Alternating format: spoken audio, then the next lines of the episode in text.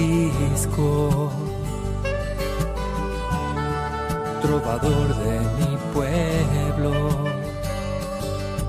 hoy perseguido por servir al Señor. Comienza Francisco y Clara, Camino de Misericordia, un programa dirigido por Fray Juan José Rodríguez. A la dama para poder estar más cerca de Dios. Yo, Clara. El respeto a los demás en cristiano no solo es un valor, sino el lenguaje que permite que Dios nos guíe, nos perdone, alimente y acompañe.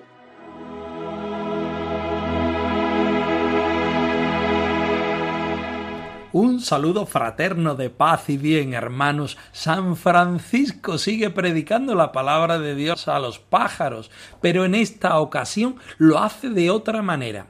Aquellas golondrinas, pájaros que tenían si acaso que estar más pendientes porque son las preferidas de Jesucristo, alborotaban la predicación de Francisco y las manda a callar, y ellas, obedientes, escuchan la palabra de Francisco, que no es otra que la predicación del Santo Evangelio. ¿Quiénes son hoy día esas golondrinas? Escuchemos la palabra del Señor, que ella sea la que nos dé a Jesús mismo la imagen de Dios y la invitación a alabarlo. Del libro del Éxodo. Oh Señor, ningún Dios puede compararse a ti. Nadie es santo ni grande como tú. Haces cosas maravillosas y terribles. Eres digno de alabanza. Con tu amor vas dirigiendo a este pueblo que salvaste. Con tu poder lo llevas a tu santa casa. Oh Señor, llévanos a vivir a tu santa morada, al lugar que escogiste para vivir al santuario que afirmaste con tus manos.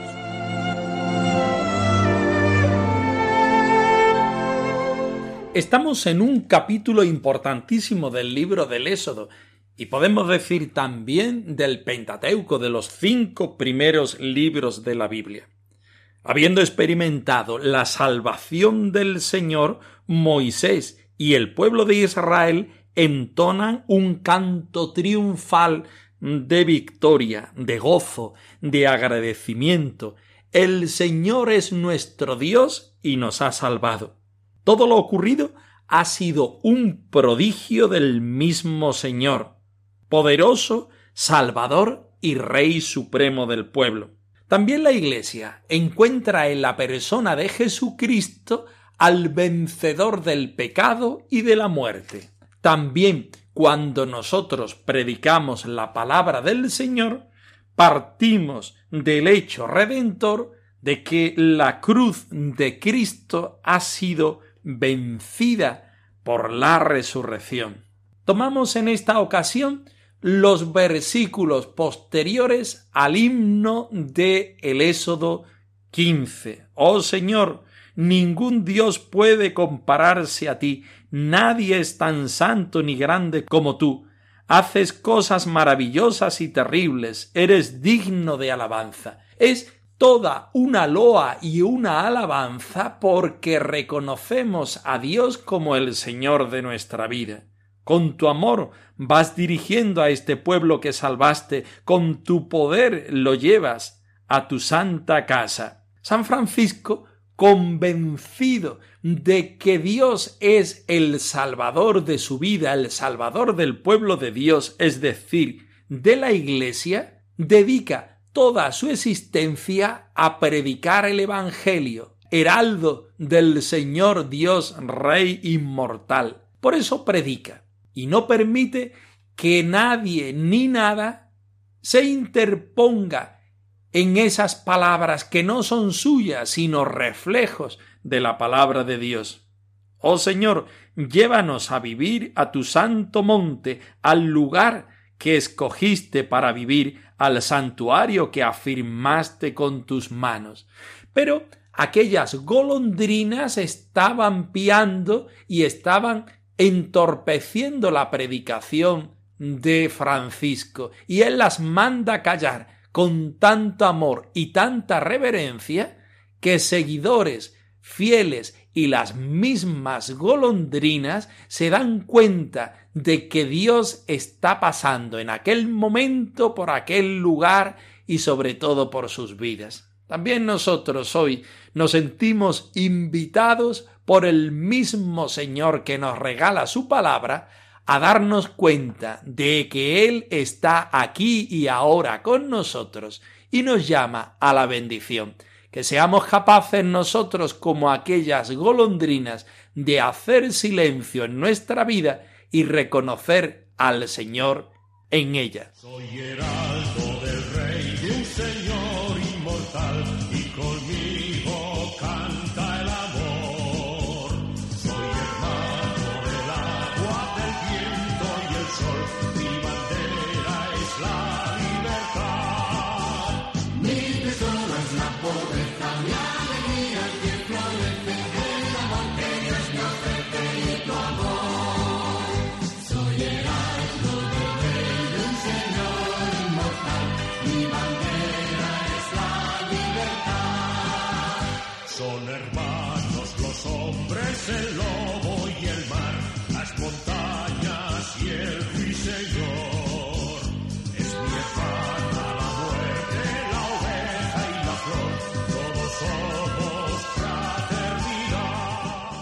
Seguimos estudiando el capítulo 21 de la primera vida de Celano, su predicación a las aves y obediencia de las criaturas. Francisco está predicando a las personas. Francisco está predicando a las criaturas. En esta ocasión los pájaros no atendían y San Francisco le pide silencio, le pide atención. Las golondrinas, servidoras de Jesucristo en su pasión, escuchan la palabra de Francisco y su actitud cambia. Escuchemos el texto. Escucha tú la palabra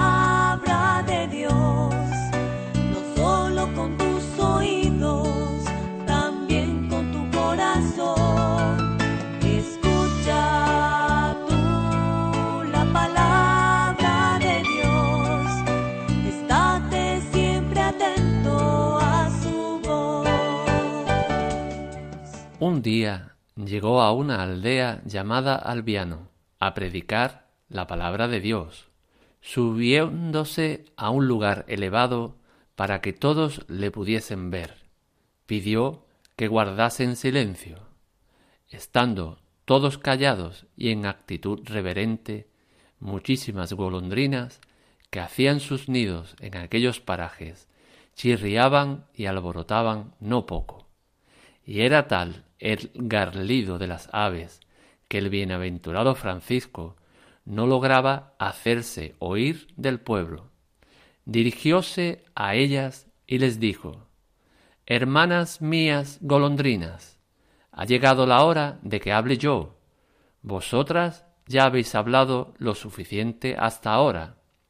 Oíd la palabra de Dios y guardad silencio, y estad quietecitas mientras predico la palabra de Dios. Y las golondrinas, ante el estupor y admiración de los asistentes, al momento enmudecieron y no se movieron de aquel lugar hasta que terminó la predicación. Contemplando semejante espectáculo, la gente, maravillada, se decía Verdaderamente este hombre es un santo y amigo del Altísimo, y con toda devoción se apresuraban a tocarle siquiera el vestido, loando y bendiciendo al Señor. En verdad, cosa admirable, las mismas criaturas irracionales percibían el afecto y barruntaban el dulcísimo amor que sentía por ellas. Escucha tú la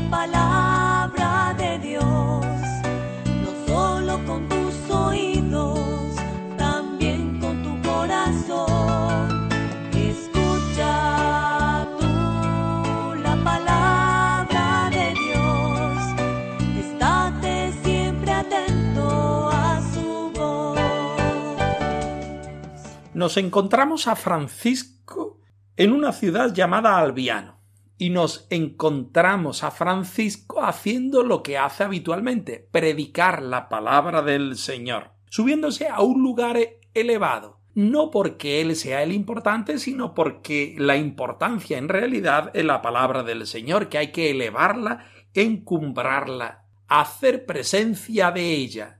La palabra tiene que estar en un lugar elevado, porque ella es importante y nosotros reconocemos la importancia. Los fieles tienen que ver, los fieles tienen que escuchar, los fieles tienen que hacer silencio externo e interno. Estando todos callados y en actitud reverente, muchísimas golondrinas se pusieron hacer ruidos en sus nidos y parajes. Las golondrinas son pájaros simbólicos porque cuenta la tradición piadosa que fueron las aves que quitaron las púas y espinas de la cabeza del Señor cuando estaba crucificado. Las golondrinas, sin embargo, en este momento estaban chirriando y alborotando, y dice nuestro biógrafo que no poco, y era tal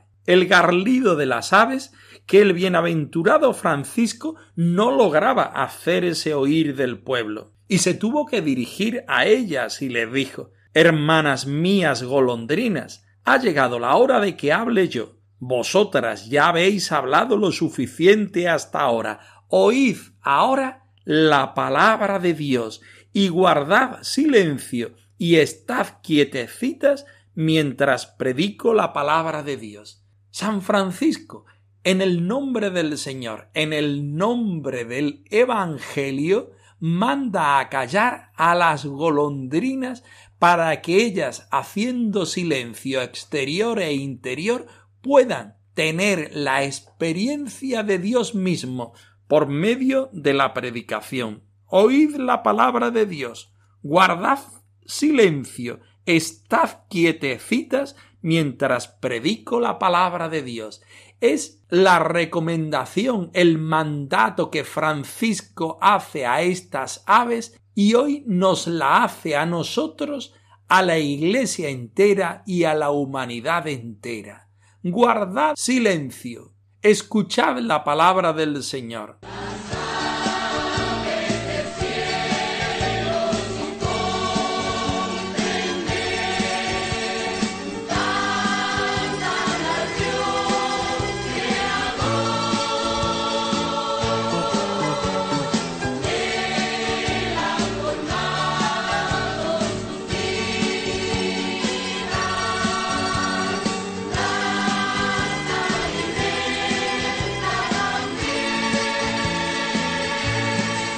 Aquellas aves callaron.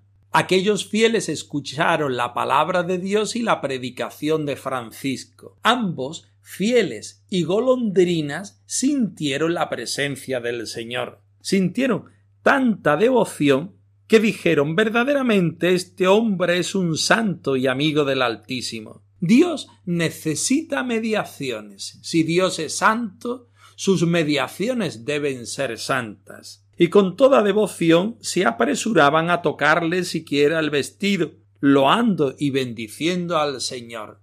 Celano no deja atrás la comparación de la vida de Francisco con la vida de Jesús en el Evangelio. Y al final termina este número 59 diciendo es verdad, cosa admirable, las mismas criaturas irracionales percibían el afecto y barruntaban el dulcísimo amor que sentía por ellas. Este número nos hace reflexionar sobre dos cosas. La primera, acerca de las golondrinas, no de los pájaros en sí, sino quienes representan el símbolo de las golondrinas. ¿Quiénes son las golondrinas hoy? Quizá nosotros que vivimos dentro de la Iglesia, que somos como aquellas golondrinas piadosas aves que quitaron las púas de la corona del Señor, pero ahora en este momento no somos capaces de hacer silencio interior y exterior y escuchar la palabra del Señor. Quizá nosotros también nos quedamos solamente en las mediaciones, en el espectáculo que supone que Francisco al predicar haga callar a las aves y no vamos al interior de lo que nos dice el Evangelio que es nuestra conversión. Francisco nuevamente nos hace pensar. Francisco nuevamente nos pone en la presencia del Señor.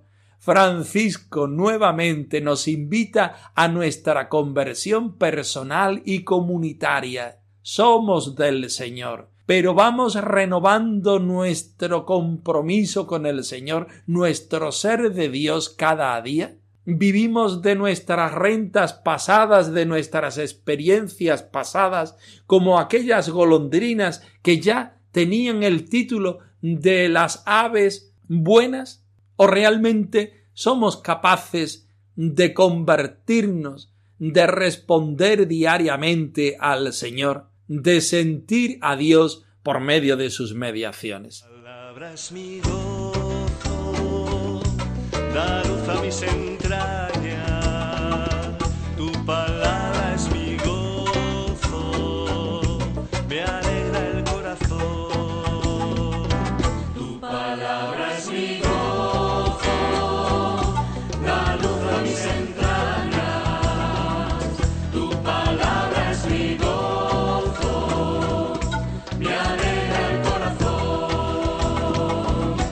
Clara se empeña en que su forma de vida sea la respuesta más fidedigna al Señor.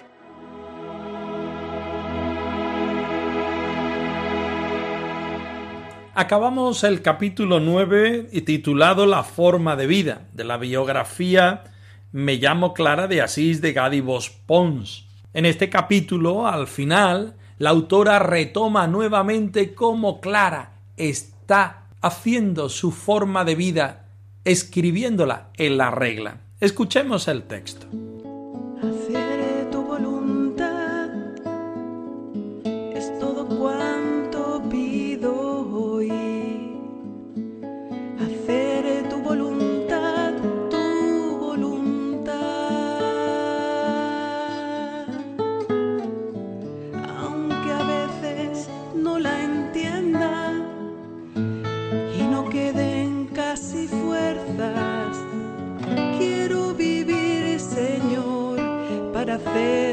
Voluntad. Me llevó años terminar el documento y luego encontré dificultades para su aprobación, ya que era muy radical en algunos aspectos, como es el tema de las posesiones, el título de abadesa, el vestido. Pasé muchas horas en oración buscando una forma de expresión que no fuese rígida, sino flexible, viva, humana. En una palabra, cristiana. Intuía que ello sólo era posible con el Espíritu del Señor y su santa operación, a fin de conseguir exponer la forma de vida en un marco que permitiese circular la novedad del Espíritu del Señor según las necesidades de tiempos y lugares. Me sentía ya débil y veía que se acercaba el fin de mi vida. Mi única fuerza era la confianza en la fidelidad de Dios. Lo dejaba todo en sus manos. Yo había hecho mi parte, el resto ya no dependía de mí. Ya solo me quedaba esperar activamente, segura de que el Señor llevaría a buen término lo que había comenzado en nosotras. Creo que somos pocas las mujeres de la época medieval que, que hemos podido dejar algunos escritos de la propia experiencia de fe y de la espiritualidad que cultivábamos. A pesar de los obstáculos, fui la primera mujer en la Iglesia que escribió una regla propia, abriendo así un camino insospechado para muchas otras mujeres que, como yo, buscarían situarse en la Iglesia y en la sociedad con un compromiso transformador. aunque a veces no la entienda y no queden casi fuerzas. Quiero vivir, Señor, para hacer El capítulo 9 nos habla de cómo Clara hace su forma de vida, su regla.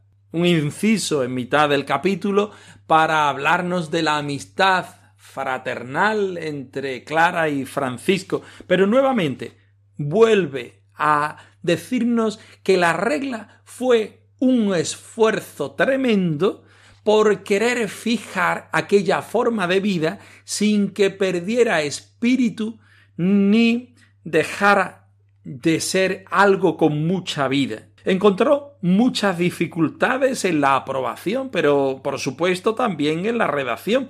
Quería que todos los aspectos de su vida quedaran reflejados en ella. El tema de las posesiones, del título de abadesa, el vestido. Nos encanta imaginar a Clara en este difícil proceso que la llevaba una y otra vez al silencio y a la oración, a hablar con las hermanas, a ir discerniendo lo que el Señor quería de ellas, aquella doctrina que no tenía que ser rígida, sino flexible, pero a la vez viva, humana y decididamente evangélica. Tener el Espíritu del Señor y su santa operación, a fin de conseguir exponer lo que querían ser y lo que querían vivir, en el marco, por supuesto, siempre de la Santa Madre Iglesia. Clara la pequeña planta de nuestro Padre San Francisco, aquella mujer débil y enferma durante mucho tiempo, se acercaba al fin de su vida, y ella quería dejar todas las cosas bien preparadas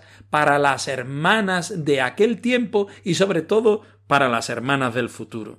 Lo dejaba todo en las manos de Dios, pero ella trabajaba concienzudamente para poner la parte que a ella le tocaba, en la espera de lo que el Señor quisiera y a la espera de lo que la Iglesia le fuera aprobando. El Señor sabía bien la llevaría a buen término, porque siempre las acompañó y fue él el inspirador de su propia vida. Clara se da cuenta de que hay muy pocas mujeres de su tiempo que hayan sido capaces de escribir reflexionando y orando aquellas cosas que sentían prioritarias en su vida. De hecho, ella sabe muy bien que es la única mujer del medievo que es capaz de escribir una regla aprobada posteriormente por la Iglesia. Reconocemos la valía de Clara, reconocemos el espíritu del Señor en ella y en la forma de vida de las hermanas pobres, reconocemos cómo esta forma de vida carismática sigue siendo hoy luz en la Iglesia. Pero también para todos nosotros es una interrogación que va directamente al centro de nuestra vida y de nuestra respuesta. ¿Cómo podemos nosotros vivir también el espíritu según Clara y las hermanas Clarisas lo viven? ¿Cómo podemos hacer que su forma de vida también a nosotros nos siga interrogando e invitando a responder más concienzudamente al Señor. ¿Cómo podemos nosotros hacer que nuestra vida esté llena de silencio, de oración, de retiro, de fraternidad, de pobreza y de humildad? Clara sigue viva. Clara sigue escribiendo la forma de vida hoy en sus hermanas. También nosotros estamos llamados hoy a reproducir esta forma de vida con nuestra vocación particular y propia.